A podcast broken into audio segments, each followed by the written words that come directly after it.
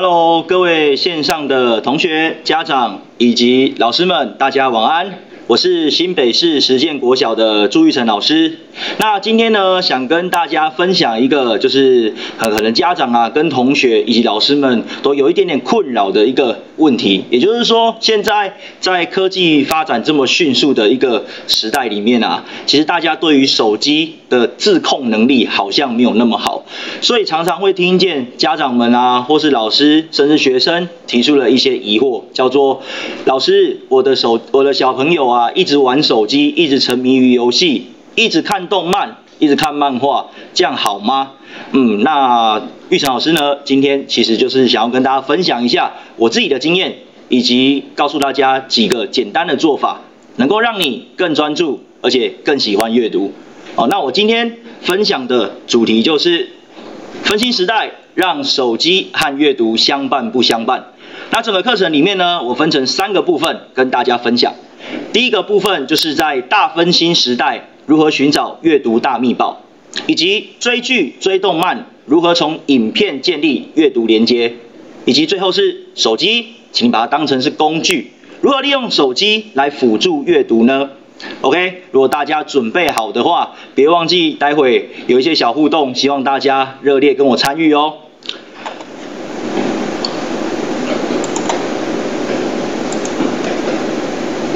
好的，那接下来呢？呃，先从第一个部分开始跟大家分享起好了。也就是说，今天在这个大分心时代，我们应该如何寻找阅读大秘宝这件事情呢？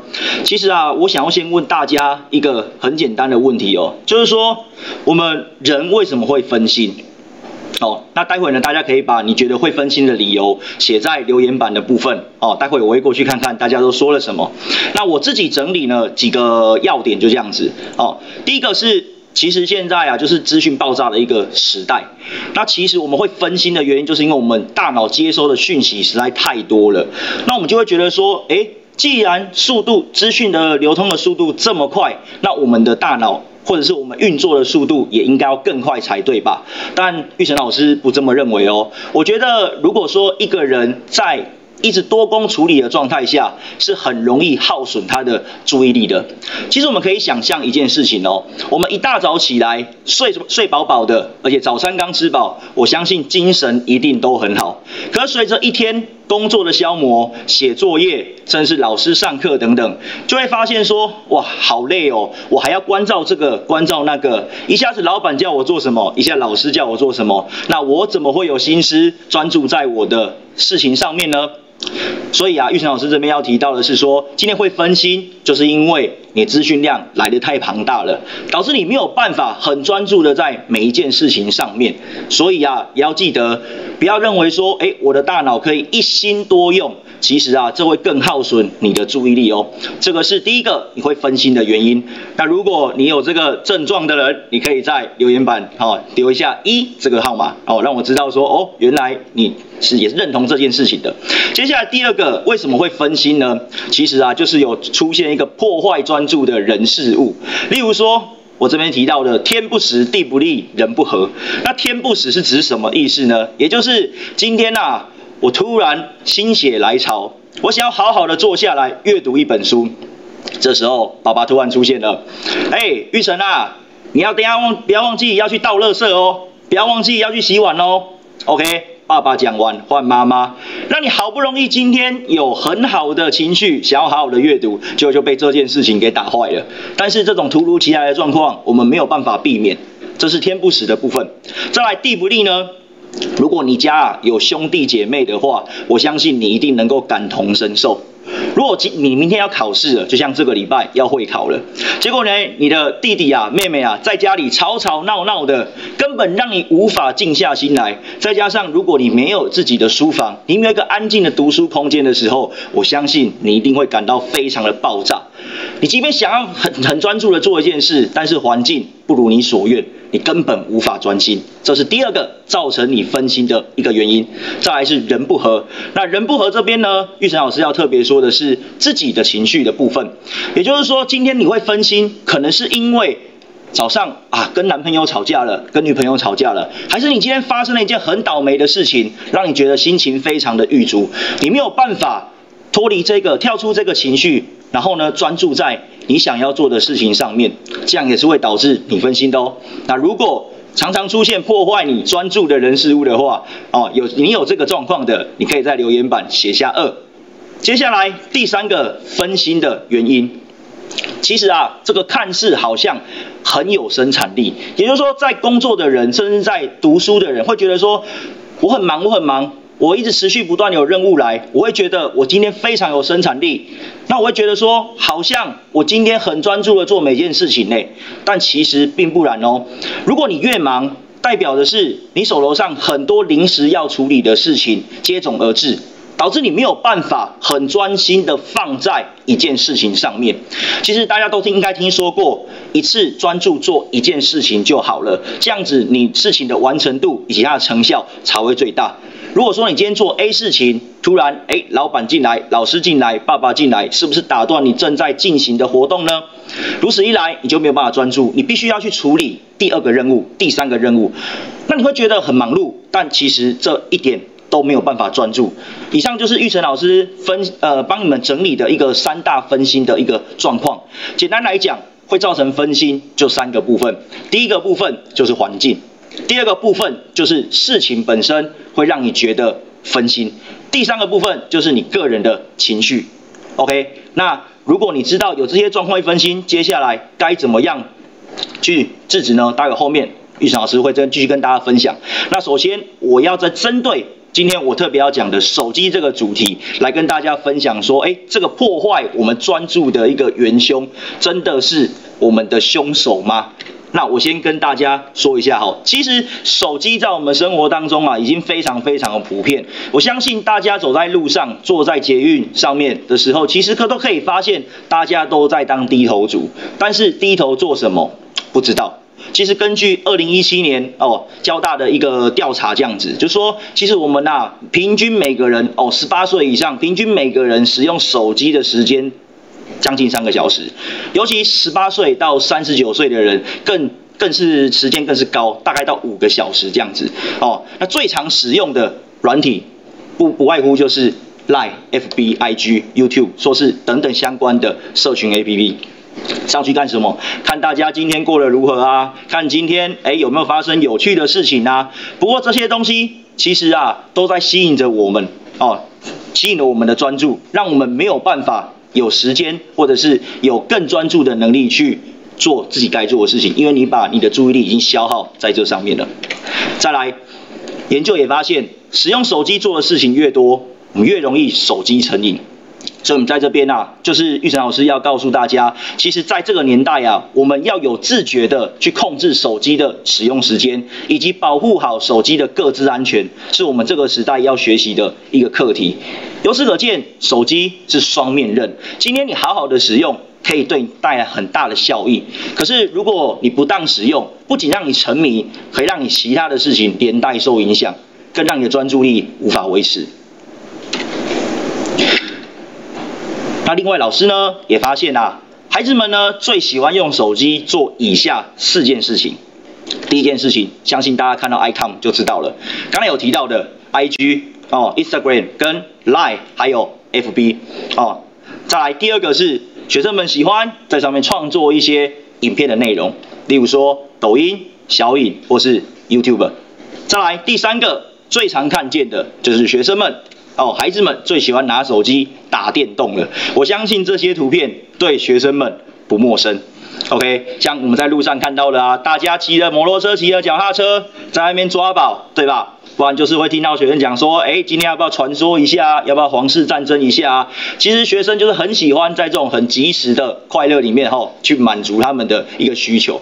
再来，最后一个是用手机看影片。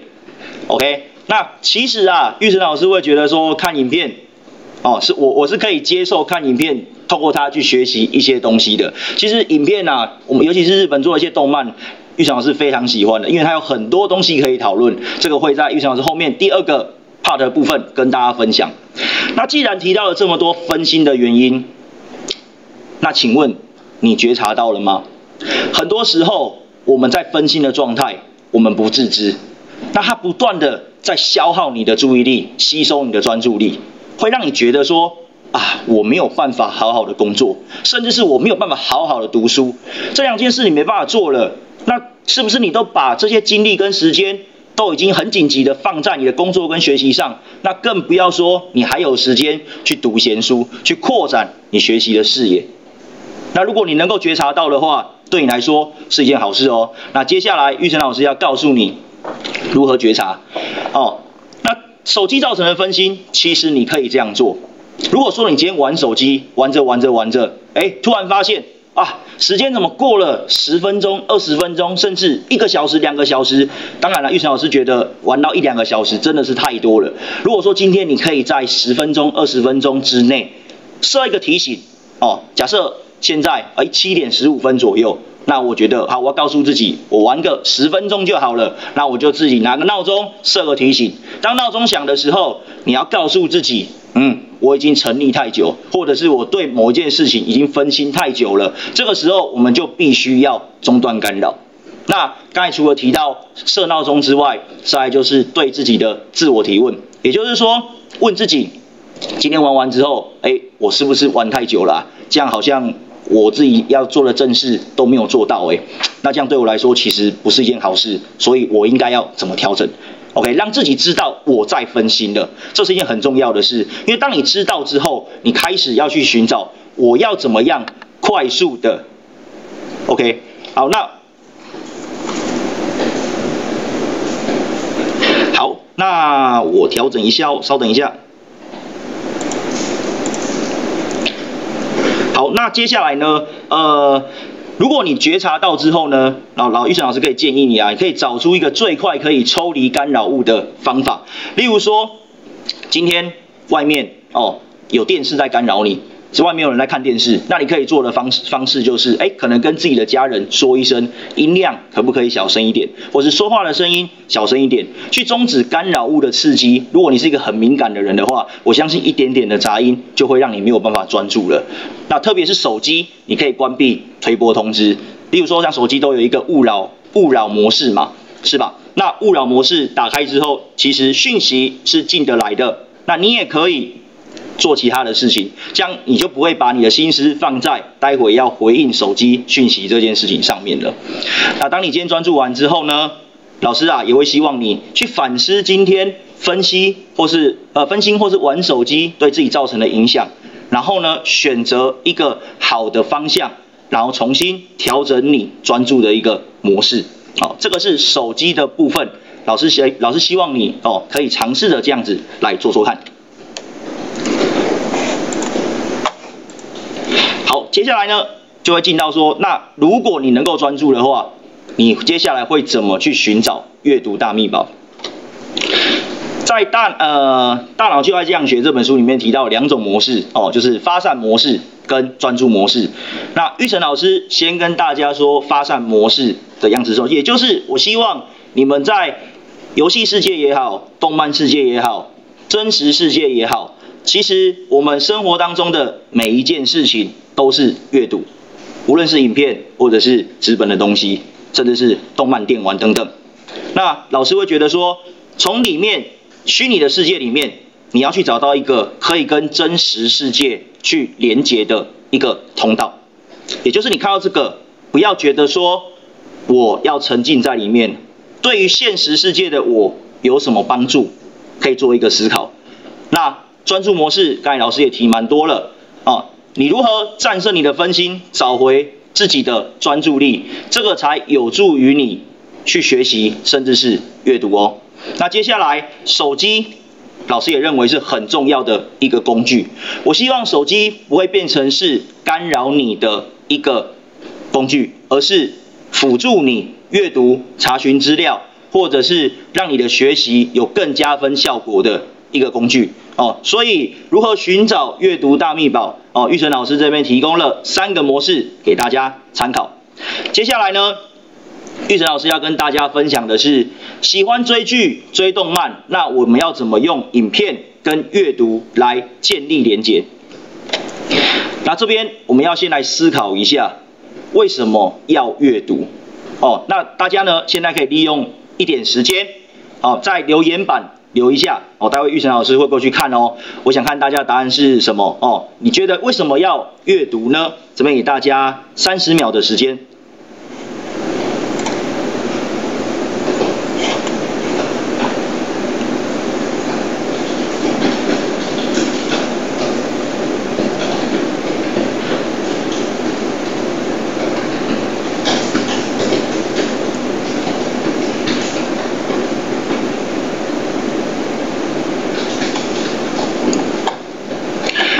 那呃，老师这边继续往下喽。其实阅读这件事情呢，玉成老师帮你整理了六个为什么要阅读的一个理由。通常大家想到阅读啊，都会做这些，都会想到的就是，哎，我其实是打发时间哦。第二个是大人要求，第三个是找寻答案。哦，例如说，我今天不知道什么东西，我不知道今天这个学科想要告诉我什么，我想要再去找其他的书籍，哦，来来找找说，哦，我想要我的疑惑，去解除我的疑惑这样子，OK。再来是考试的取向，也就是说，哎，我知道下个礼拜要考试了，所以我必须要去图书馆借一些相关的书，或是做报告，需要一个不错的成绩，我要去找参考资料，我是为了这件事情才去阅读的。再来就是我要增广见闻，那从那边开始，如果玉玉成老师觉得说，如果你的答案是增广见闻的话，我就觉得你很厉害，很棒哦。因为除了本身要学习的负担呐已经很重了之外，你还有时间可以再去看其他的书籍，表示你的时间分配哦运用的非常好。那你还有才有时间再去多看其他的东西。那我觉得时间管理啊，在你们这个时代啊是非常非常重要的哦，因为如果你没有做好时间的分配，老师相信你可能就只有忙在你自己的学习上面，很难有机会透过书本去了解到更多你不知道的事情。再来。还有人啊，会喜欢用阅读来进行放松跟舒压，翻翻一些闲书，看看星座的书，或是看看一些旅游的书，让我知道说，哦，我的暑假、我的寒假想要去哪里玩，到台湾的各县市什么地方去，给自己一个想象，然后让平常忙碌的自己有一个放松的机会。OK，但是啊，玉成老师的答案是，对我来说，为什么要阅读呢？其实是要找寻答案，因为。找到答案，我才能解决问题。所以阅读对玉成老师来说，我的终极目标是要解决问题，而且是解决有关于我在现实世界的一些问题。举例来说，很多大人们呐都会说：“哎呀，你为什么都不爱阅读？你为什么都不喜欢读书？你应该找一点书过来看吧。”那这边玉成老师就要分享我自己小小的经验。我是一个很喜欢打电动的小孩，可是呢，我总是啊，在以前那个没有攻略本的时代，哦，同学有一本攻略本，真的是稀世珍宝啊。像我小时候非常喜欢玩动作类的游戏，像是大家看到这个洛克人，里面有复杂的关卡，哦，还要有及时的反应，还要取得各种不同的道具，所以那个时候我只要看到攻略本就非常开心，因为想要一解。我打电动上的问题，OK，那解决了之后呢？当然我就在虚拟的世界得到满足。但是这是不是阅读？玉成老师觉得这个是哦，因为攻略本其实它就是一个游戏的说明书，它告诉你你怎么样破关，可以用什么技巧，有什么样的技呃特别的秘技，可以让你在这个游戏当中顺利通关。所以这也是一种阅读，不是吗？再来，刚刚提到的，学生们现在很喜欢玩传说对决，但是玉成老师觉得这个很厉害的点在于是，有些玩家会制作非常详细的像这种攻略会诊，里面都放着什么内容呢？例如说角色的能力值、基础能力值，以及你应该释放多少的攻击力，你应该补多少自己的装备。你的伤害计算是怎么算的？以及我的走位怎么跑？其实对一般的玩家来说，会觉得哇，这些秘技真的是太精彩了，我一定要学起来。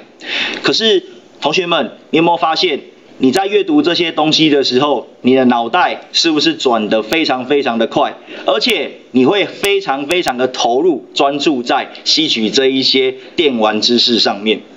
其实，如果你能够把这样子的学习技巧转换成到你自己的一般阅读或是学习上面的话，相信对你的注意是非常大的哦。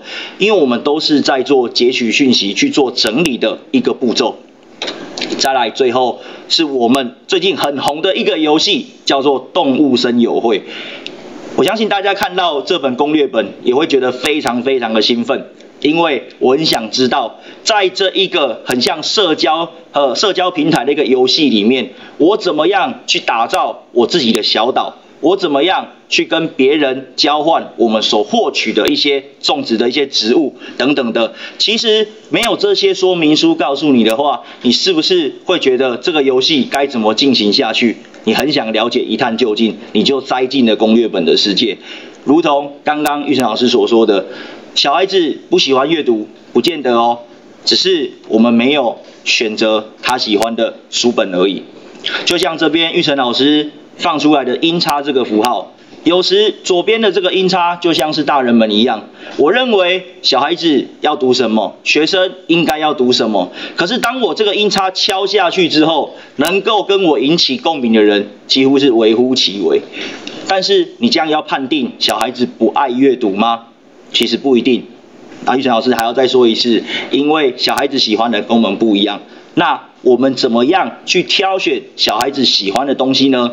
接下来玉成老师要跟大家分享我小时候的一个故事。哦，我已经讲两个小时候的故事了。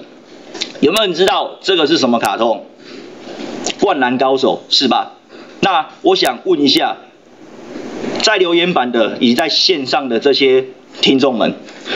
我最光荣的时刻就是现在。有没有人知道这一句话是谁在什么时候说出来的呢？OK，好，那如果你知道了，你赶快在那边留言，待会我会过去看哦。哦，其实这一句话是樱木花道在对三，就是湘北队对三王工业的时候，樱木花道因为为了救一球哦，而导致他的背脊受伤，而这个时候安西教练希望他在场下休息。因为球队的经理才子想告诉他说，因为你的背脊的伤会影响到你的球员的职业生涯。可是樱木花道不觉得这很重要，他觉得现在让湘北队拿下全国大赛的冠军，这才是他的目标。所以他就跟安西教练说，问他说，那你最光荣的时刻是什么时候？是全是你在当日本队国手的时候吗？樱木花道却说不，现在我最光荣的时刻就是现在。所以他挺着伤上去，跟山王在最后几秒钟之内打下一个关键的一球，这是让我在看《灌篮高手》的时候让我非常非常感动的一刻。而这个漫画，这部漫画其实那时候我看的是漫画，就是影响我蛮深的，因为我原本从我不喜欢打篮球，因为这部漫画。让我一头栽进了篮球的世界，因为这部漫画它非常写实，每一个人物的刻画都非常的精细，而且非常非常的真实性，非常有真实性，会让你知道说，哎，我从球员的一些动作上面，我也可以在球场上展现出来，甚至是我也可以了解到人物的一些性格，作为自己的一个目标这样子。好，那带老师带大家稍微回忆一下一个。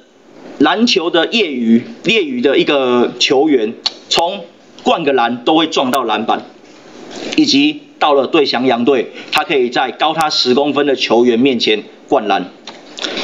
在对海南队的比赛，哦，因为传错球导致球队的失败，让他非常的难过。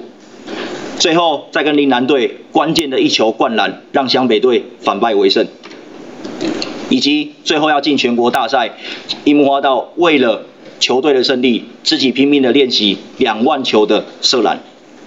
这是刚才玉成老师提到的，他为了救这一球，为了让球队获胜，这一球是真的是非常非常的关键。而这一球也让樱木花道进到了修养哦升级的一个部分。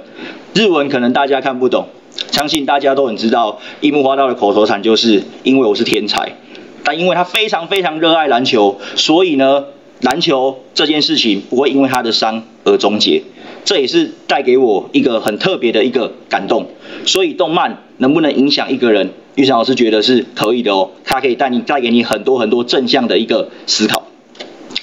那《灌篮高手》是一个呃运动型的动漫，那玉成老师想跟大家讨论一下，就是动漫的一个固定的套路大概有哪些哦？例如说，主角训练的苦，但是成长的非常快，是吧？相信大家有看过各类的运动类的动画，都有这种感觉，好像不知不觉，哎，主角就长大了，变成可以碾压各种对手。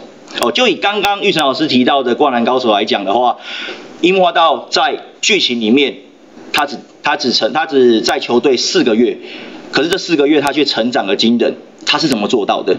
你不会想要知道吗？再来，第二个套路是球队团结力量大，只要是动画都会有一个团体。然后他会告诉你，你斩不断我们的羁绊的，对吧？这是非常非常老梗的台词。可是这也告诉我们一件事情：人我们是必须要团结，才有能力去跟其他人去对抗。再来是结局的部分，动画的结局通常都不会太过完美。例如说，哎，灌篮高手的结局并不是湘北队打打打下了全国大赛的冠军，而是在下一场对爱河学院就结束。甚至是排球少年，他。经过了各种各阶段比赛之后，他并不是以第一名的姿态，或者是说哎比最强的姿态进入到各个各个比赛当中。哦，再来第四个套路就是，一定会有亲情、爱情、友情这种神秘的力量来支撑着主角，以及还有一个死对头，这是在动画里面常常看到的一些梗。可是这些梗啊。对我们阅读的阅读的人来说，看动漫的人来说，可以怎么样去连接呢？在这边啊，玉成老师用三个部分跟大家做一个说明。例如说，以主角训练苦但成长超快这件事情，刚刚除了提到的樱木花道两万球射篮之外，再来就是诶排球少年中的日向翔阳，他在第四季里面哦，第四季的动画里面，他就提到了，就是把他预判球路这件事情。把他演得活灵活现。原本他不能去参加集训，他跑到别人家里面，然后去偷看那些高手们怎么练习。其实我们就可以知道说，一个强大的球员、运动球员哦，或者运动选手，他们的成长历程或者是训练历程，其实不是我们那样想象的，而且并不是那么的快速。OK，再来第二个部分是团结力量大，相信《海贼王》这部卡通大家也都非常喜欢。那玉成老师非常喜欢这一句话，就是我的船上没有手下，只有伙伴。因为团队这件事情，以现在这个时代来讲，我们都是团队胜出的，所以这个东西能够延伸到书单上面，进而去学习的话，这是一件很棒的事情哦。以及钻石钻石王牌。在这部卡通出来之前，哦，他就打下了一个 slogan，就是只有一个人是无法打棒球的，因为打棒球需要九个人，至少需要九个人，也就是你想要赢球，必须靠团队，不是个人主义。再来，老师也很喜欢的《暗杀教室》这一部卡通，哦，其实这一段台词也是令我相当感动的，因为。最后沙老师要离开了哦，因为哦，如果大家想知道详细的话，可以去追一下追一下剧哦。这边我就不再就是呃过于冗长去介绍剧情这样子。那其实沙老师就提到，今天他在每一堂课带给学生的每一样东西，他知道学生都学到了，所以他也很赞同说，学生们，请你选择适合你的东西。也就是即便这个老师不在世界上。他还学生们还是会保持着老师的期待，还有自己的梦想，继续往下走下去。所以不完美的结局，其实让读者会有很多很多的想象。而且这些东西，你不觉得和你自己的生活有很大的连结吗？例如说刚刚提到的主角训练快这件事情，老师就想到了这三本书。第一个是铃木一郎，第二个是 Michael Jordan。哦，那。相信，如果是国现在有国中生在现场的话呢，其实可以知道说，在课本里面有出现了这两篇课文，一个是用安达写日记的铃木一郎，以及就是呃音乐家与直男明星这一课，其实就是介绍了这两位运动选手在训练以及在成长以及他的人生背景当中，他是怎么样从默默无闻到全球皆知？这个历程并不像动画一样那么的简单。我相信从这两本书里面，读者们好可以知道说，今天这个这个人物的成长历程，你也可以从他的过程当中去学习我可以效法的地方。OK，那怎么效法？这边老师就觉得，哎，再推荐一本书给你，就是《完美练习》这一本书。也就是说，练习我们要找对方法，要有好的引导，不是呃很盲目的去做无谓的机械练习。哦，如果说你很很喜欢铃木一朗，或喜很喜欢 Michael Jordan，甚至是哎前一阵子哎不幸离世的 Kobe Bryant，其实他们的练习在呃应该说在球场上面那种闪闪发光的样子。背后经历了多少的训练，可能是你没有办法知道的，也许是痛苦的。OK，所以从这几本书，你可以去做一个延伸的连接。这老师慢慢告诉你如何从呃动画连接到生活经验喽。再来，刚才讲到的是练习，除了练习之外，你还要培养你的良好的习惯。所以，怎么样以右边最右边这本书来说，拆解问题的技术，也就是告诉你我怎么样把练习的步骤，或是我所遭遇到的难点、痛点，做一个拆解跟分析，让你的目标更容易达成。而中间这本搞定是很有趣的一本时间管理的书，也就是当你在练习的过程当中，我怎么样去。排序，学着用这个方法去做，呃，任务的排序。但最重要的就是你要维持一个良好的习惯。如果一个习惯你能够一直维持下去，除了你可以不断的精进之外，再来是你会看见自己的改变，也会知道我怎么样再去修正我原本错误的地方。在第二个部分，哦，团结力量大这部分，为什么我们怎么我们怎么连接书单呢？哦，这边有一本书非常特别，就是刚好跟。呃，台词经典的这个台词的语录相同的一个一个一本一本书，就是我的船上没有手下，只有伙伴。其实这个在剧场版出现的一个经典的台词啊，那主要的原因是，我觉得这句话非常非常棒的点在于说，如果今天你把你的团队、把你的伙伴当做是你可以呼来喊去的。一个人的话，我相信没有人可以追随你很久。就像是鲁夫，你看他傻不隆咚的，什么事情就是往前冲。可是为什么这些下面的伙伴们还是愿意忠心耿耿的一直跟在他的身边呢？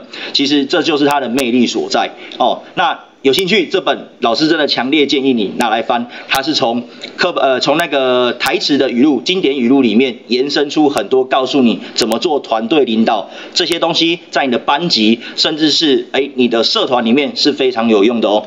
再来下面这一本合作课，老师也非常推荐，尤其是还是学生的你们，其实吴伟忠老师啊在里面提到了很多他在课堂上的一个实例，也就是他利用一些很多呃带领团队。动力的方法，那这些方法你也可以应用在你自己的班级、学校社团，甚至未来诶再大一点的学生会等等的。其实刚才老师也有提到，如果说今天你只是个人主义的话，你没有办没有办法在这个时代胜出的，你必须跟别人合作，分享知识，然后大家团结一致，才有办法创造新的一片天。这个是在团结的部分，老师分享的书单。好，再来第三个部分提到的不完美的结局，很多事情其实不如我们的想象，也不如我们的期待。可是如果这件事情让你没有办法接受，你就到此为止了吗？那玉成老师这边推荐了几本书给你参考一下。其实。呃，在心智锻炼，在心智锻炼这本书啊，老师老师呃要要跟大家推荐的就是它里面提到了一点，跟玉祥老师一开始提到的东西是一样的，也就是你有兴趣，你就会专注，也就是动漫这件事情，你有兴趣去看它，接下来你就会开始注意它。当你注意到它之后，不是就沉浸在里面了，而是你要去连接你的现实生活。所以，如果你今天看到了这些东西，看到这些动画，让你有心有戚戚焉的话，那老师就真的觉得你太棒了。你可以从这里面去延伸出你对你现实生活的一些想象，而且一些改变。OK，还有最右边这一本阿布的。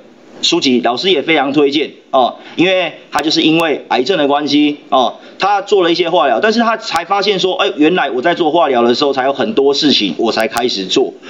即便他知道他的生命不久了，但是他也要圆他自己想要在这个人生当中完成的一个梦。所以回到中间这一本的标题，你的梦，你和梦想之间只差一个行动。如果说今天你在追逐你的目标与梦想的过程当中，一路跌跌撞撞的，其实你只要调整一下方法，去思考自己是不是有什么地方需要调整，而不是在这边就停顿了哦。那老师在这边用了。几个动画固定的套路来延伸你的书单这件事情，学生呃同学们还有其他哦听众们，你也可以试着来学习看看，找出属于你自己的主题书网。其实啊，这就是从哎稍等一下哦，再就是动漫这边也可以让你去反思一些议题，像玉成老师在当老师嘛。那我对于教育类的一些动画或是戏剧就非常有兴趣了。例如说，像左边这个，欢迎来到实力至上主义的教室，其实它就是在讲一个资优生的一个集中地的一个学校，然后这个学校里面竟然还分了不同的组别。不同的班级，而这些班级也是依照能力去区分的。而这个动画在第一集就让我相当的震撼，也就是他去探讨的是博爱座的这个议题。就说这些 这群同学上了公车之后，发现一个老奶奶没位置坐，可是每个人都有不同的说法，那就呈现了一个很很特别的一个议题，就是不公平这件事情。那有兴趣的同学也可以去追追看，这样子。那暗杀教室，我相信大家应该都有看过哦，这个非常热门。那其实它跟实力至上主义的教室有异曲同工之妙，只是差别在于说，中间这一位黄黄的这个外星人啊，其实他透过不同的课程，带领了一群放牛班的学生，找到自己未来人生方向。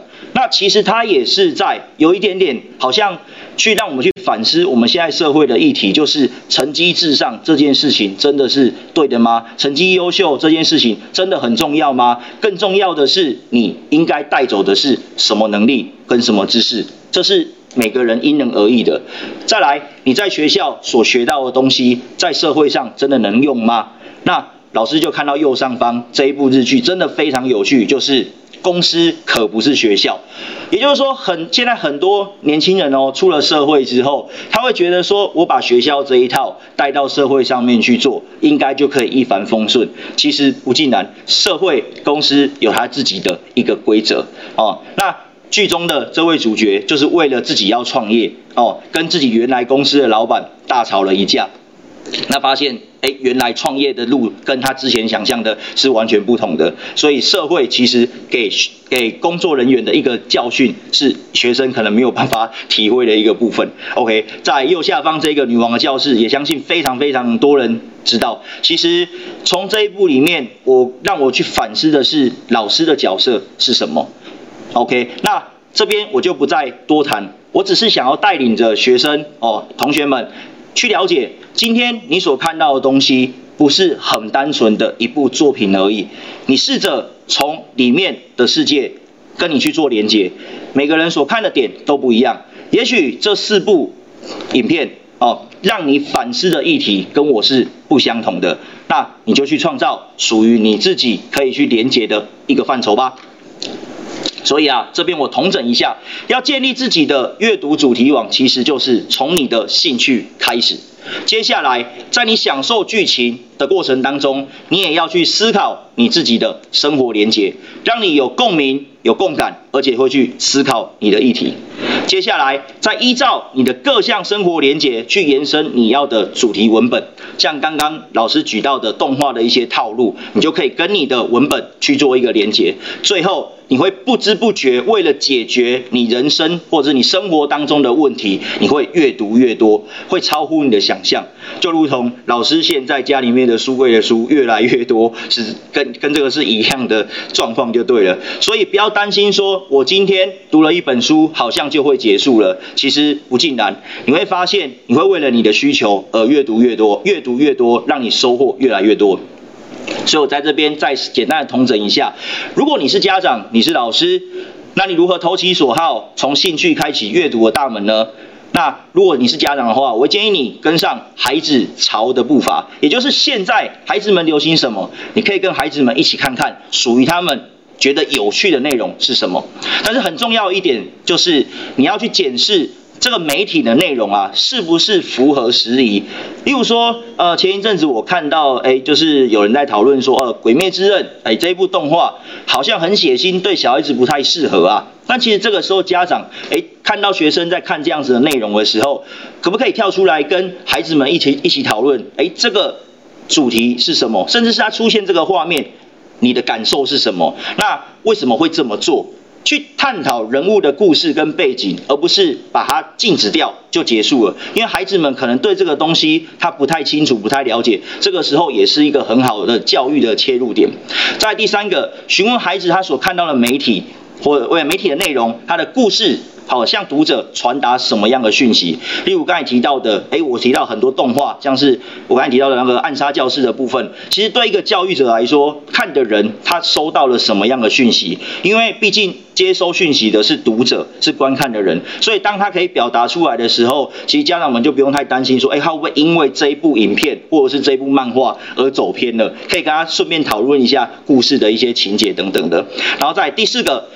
这个时候，你就可以推荐相关的书籍，让孩子进一步去检验他的想法或实践运用。例如说，运动类的动画、运动类的漫画，他看到这些人物在做练习的时候，真的这样练习持续下去，真的就有办法吗？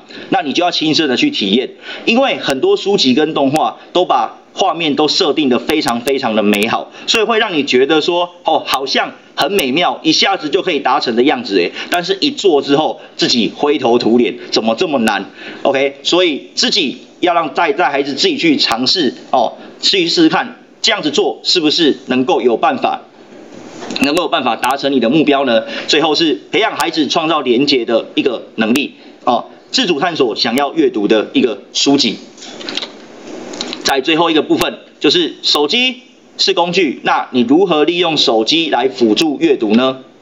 在这边呢，老师要特别先提一下，如果手机你真的无法控制的话，我还是建议你哦，先暂时不要利用这些工具，你可以单纯的用纸本哦，或者是纸笔的记录，让你可以直接的去。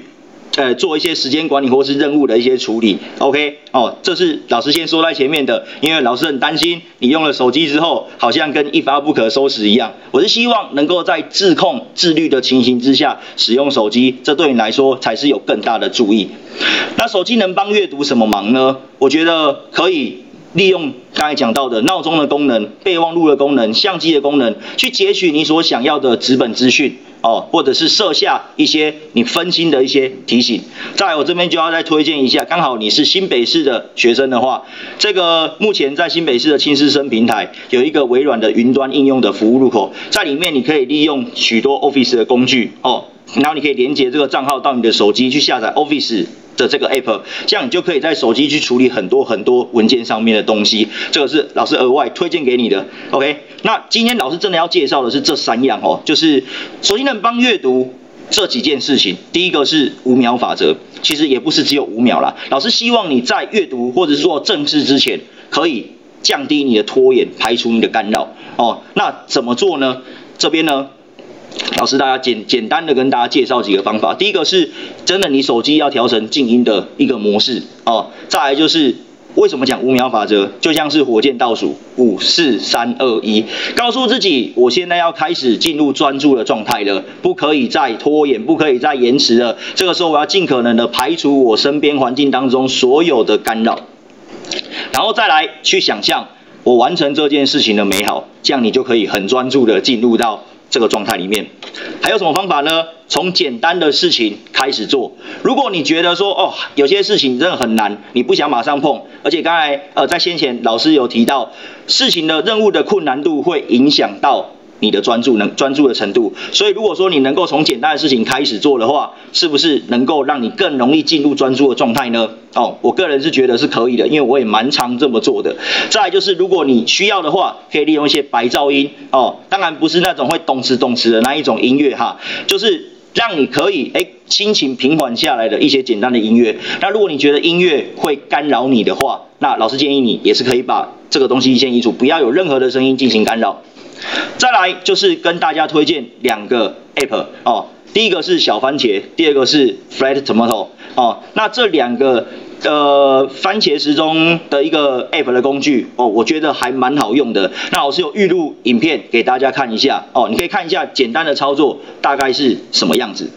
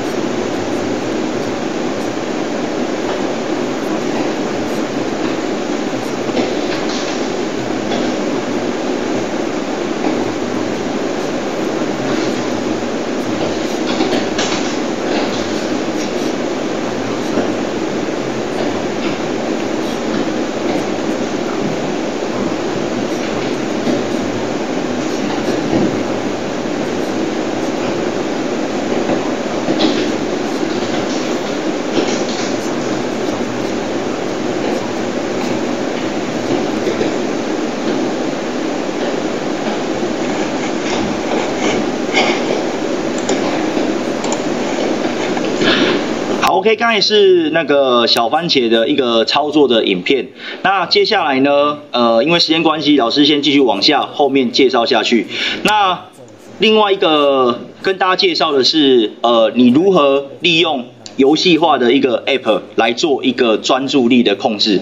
那如果你是一个很喜欢利用外控的东西来钳制你的专注力的话，我相信 Forest 这个软体会对你来说非常非常的适合。因为呢，它就是透过你使用手机这件事情，如果说在专注的状态下使用手机的话，那你的所种的树就会死掉。透过这样简单的一个种树的游戏元素，让你可以维持在高度的专注下面。一方面，你可以好好的专注做自己的事情；另一方面，当你专注完之后，哎，种出来的树种了多少树，就是你的开心的一个成果喽。OK，那再来下一个要跟大家介绍的就是，呃，在阅读上面，我觉得非常非常可以帮助我阅读的一个很好做笔记的一个。工具这边是 Scannable 跟 Evernote 两个软体。那 Scannable 呢，其实它是一个可以扫描纸本或者是呃做你重要资料登录的一个软体这样子。那至于操作的过程呢，一样老师已经有先预录影片了，先给大家看一下我怎么操作的。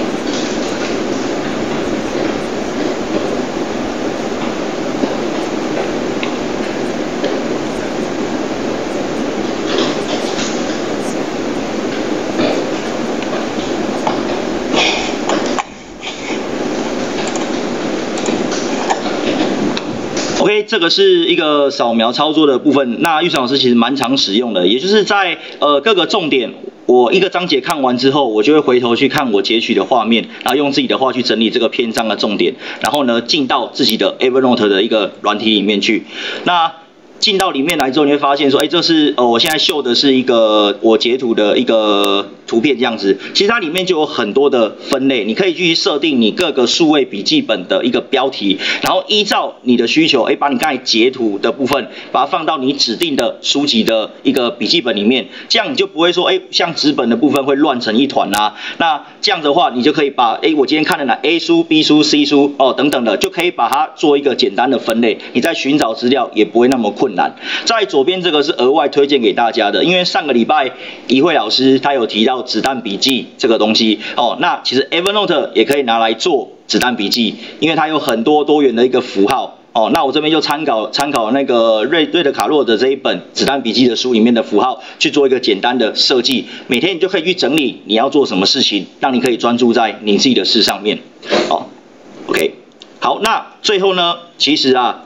老师要跟大家分享的，就是说，今天如果你想要增强阅读动机的话，其实真的要从阅读，哎，从兴趣来出发。因为如果你能够陪伴孩子从兴趣去挖掘他阅读的兴趣的话，我相信他可以去慢慢发展他属于他自己的阅读的主题网。